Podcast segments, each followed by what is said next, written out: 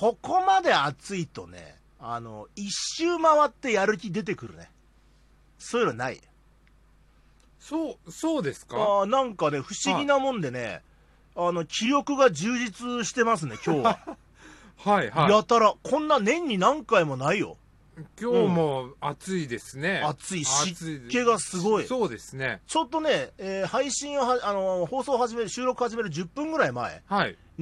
に、えーすげえ雨が降ってきて、でそうです、そうです。それで急に、あの、湿気がすごくなった。はい。それは俺も肌身に感じている。うんで、俺湿気大嫌いじゃないですか。うん。僕もう湿気がある部屋に来るともうふにゃふにゃになっちゃう、もう本みたいな感じなんで、あの、ダメなんですけど、はい。まあでもそれでも、それに打ち勝つぐらいの記憶が、なぜか俺にはある。今日の俺にはある。あるんだ。うんお不思議だろ？うなんで？全然わかんない。だけど、斉藤さん、天井を見てください。はいこの部屋の天井。あ、なんか白いのがある。布が貼ってあるでしょ。白い布貼ってありますね。天井の、まあ、この部屋の半分ぐらい。はい。うん。あのね、何これ？プロジェクターを導入しまして、私の部屋に。プロジェクター？はいはい。あの、中古のをもらったんですけど、うん。もうずいぶん前にもらったんですけど、うんあの、まあ、使うあてもないし、漠然とこうネットオークションで売るかなぐらいの気持ちで。ただ、元々のせ成果っていうか売り値が6000円ぐらいのものなんですよ。はい。だから、正直それを売ったところでっていう感じじゃないですか。うんうん使ってるもんだしね。中古品だから。で、どれぐらい半年ぐらいかななんかそんな人からもらって放置してたんですけど、あのーこの度記録充実につき、ええとうとうセッティングしまして、ええ昨日わざわざあのプロジェクターをあの置く台まで作ったんで自分で。あはい。そう。プロジェクターをこう、上に向か、そうそうそうそう向かせるねそうん板拾ってきてさ。あ拾ってたすごいでしょ、俺。すごいやる気だよね。すごいやる気ですね。うん全く、あの、まあ、なんて言うんだろう、この、正直使うあてもなくて、多分売るあてもなくて、うん。本当に面倒くさくてフリーマーケットで1000円ぐらいで流してしまいそうな、そういう予感すら僕の中にあったんだが、まさかの設置ですよ。ねあの、そもそもプロジェクターって僕知識がまるでなくて、はい。えー10年ぐらい前の感覚として、えーまず高いものであるっていう認識、うんプロジェクターっていうのは。うんで、えーくれるって話になった時は一瞬、え、マジかよって驚いたんだけど、はい。ね、えーはいまあ、なんでそんな話になったかといえば、そいつと飲んだ時にお互い現金がないから、俺がまとめて払ったんですよ。二、うん。人で6000円ぐらい。うん。で、その中のそいつの分、つまり3000円分としてプロジェクターをもらったんで、はいえーいいものであるわけがないんですよね。えーで、え、あ、今こんなに安いんだっていう。一昔前なんて会社単位でもプロジェクターなんて高いから買えなくて、イベントで使う時とかは映像マニアみたいな人から借りたりしてたんですよね。うんうんうん。そういうもんだったの、プロジェクターって。で、それがもう実売6000円ってさ、まあ、それはその、さらにそのかなり安い方ではあるんだけど、6000円って。アマゾンとかネットで見ると、まあまあそのぐらいからあって。まあいいものも悪いものもあるとは思うんですけど、まあとりあえず使ってみようって枕元に設置したんですよ。はい。ちょうどその、なんていうの、その裏面にさ、電源コードが出てたりするから、うんうんちょっとこううまいこと木を加工して、あはい。わざわざ専用の置く台まで作って、な作りましたね。手作り感あふれる、あね。溢れますね。そうそう、別に、はいあの、ペンキで色を塗ったわけでもない、あの、ニスを塗ったわけでもない、もう、ただ木を切ってネジで留めただけっていう台なんだけど、まあ、それがありまして。うん。で、まあ、それでセッティングしてさ、うん。いや、でもね、全然期待してなかったんだけど、うん。いいよ。そうですか。いや、いい。はい。あのー枕元に設置、まあ、ずーっとね、俺昔から枕元に、あ、枕元、天井にテレビを設置したかったの。うん。で、なんでかっていうと、俺の部屋さ、和室で布団で寝てて、テレビが真横にあるんですよ。うん俺が寝てる。うん。だから見ようと思うと、起き上がらないと、画面がこう上下正しく見えない。あ そうですね。横に見えちゃうわけだから。ね、そうなりますよね。ね。で、いや、起き上がればいいでしょって思うじゃないですか。面倒なんですよ。うんそれが面倒で。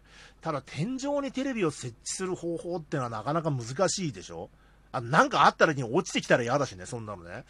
ほら、どうすっかな、どうすっかなって。プロジェクターだったら、上に貼るのは、画面じゃなくて、その布切れでいいわけじゃんか。そうです、白いやつ、白いね、うん白い布でいいからって言うんでさ、で、機械は床に置いとける。そうそうそう。最高じゃん、もうそんな。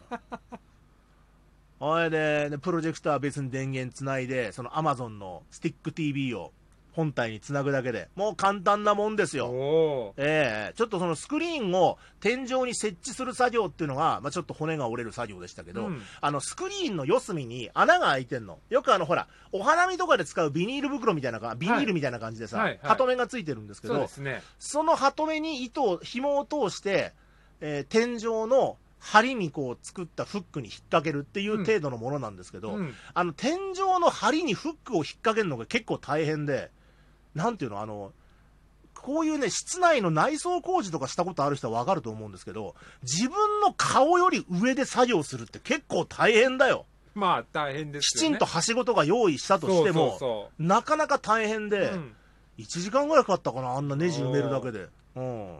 へなんていうの、この、電動ドライバーでウィーンって普通のネジだったらできるんだけどさ、なんかこの、フックで先っぽが丸くなってっからさ、手でやるしかないんだよね。すんですげえ大変だった、それが。うんうんうんまあでもそれぐらいですよ。それぐらい。ええ。それで、なんとか設置してさ、あれで、汗だくになりながらもうスクリーン貼って、さてどんな画面出るかなって、もうワックワクだよ、もう。な？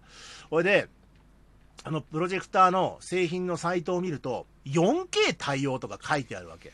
で、んなさ、光と布で 4K 画質が出せるんだったら、そんなモニター作ってるメーカーなんか潰れちゃうと。うん。そんな、そんな簡単じゃねえだろうと、うんね、思うわけよ。しかも6000円だ。な、本体6000円で。ええでも古代広告もね、ここまで来ると逆だねなんて思いつつ、スイッチ入れて、でスクリーンで最初に映したのが、あのあまあまあその設定の画面とかありますよ。設定の画面とかあって、その作品としてうん最初に映したのが、あの何モモルカー。あ、もう、もう、モルカー。モルカー。ね。ほら、結局、普段から、あの、なんて言うんだろう。見てるものじゃないと、はい。わかんないじゃん、差が。まあ、そうですよね。モルカーだったら、はいもうテレビでもパソコンの画面でも見てますから、うんそのフルハイビジョンで見てるから、比較できるわけですよ。他の新しいもの見てもしょうがないじゃないですか。これで比較してみたん。びっくりしたよ。あの、4K ではさすがにないとは思うけど、2K ぐらいはある。マジで。あの、勝俣国勝と、あの、堀部良介でなく、それは K2 ね。あの、そう。そんだけの人がわかるわかんないよね、多分ね。うんまあいいや。うんうん。あの、普通に地デジのハイビジョン映像と、まあ、変わらないって言っていいかな。遜色ない。遜色ないです。へえ。まあ、ちょっとあの、その映像の、元の映像によっては、例えばうん映画とかアニメで、色温度の設定とかした方がより綺麗に見えるかなとは思うんですけど、あはいはいはい。それぐらい全然寝転がってみるには、十分すぎる画質でああ、いいですね、それびっは。くりしたわ、うんなんか。いや、なんかさ、ももっとその何？色っていうかもう映像自体が荒いっていうか薄くて、なんだか動いてるけど、ドラえもんだかうまい棒だかわかんないみたいなもんだと思ったの。なんか、俺、俺のイメージであるプロジェクターって。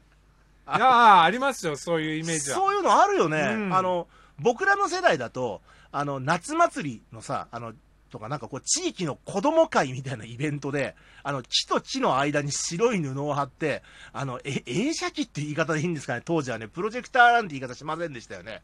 なんかそこで怪獣映画を映したりしたじゃないですか。あの、なんか、ちょっと映像マニアのお父さんみたいな人がさ、手伝いで出てきて、うん。わかんねえかな若い人にはそういう文化な、昭和の頃にはあったんですよ。ええええもう、俺もう俺も斎藤さんも体験はしてるよね、そういうのね。してます言うたらわかるもんね、わかりそんなのますね。うんで、まあ、当時はそんなもんだったの。うん。うん。映ってるっていうだけで、わーっていうもんであって、うんもう画質なんて求める方がおかしい。おかしい。全然レベルでね。うんそで、まあ、それに毛が生えたようなもんだと思ってたよ、6000円のプロジェクターなんてさ。全然違ったう。うね。ん。うん。で、はかどるよ、ほんと、テレビ見るの。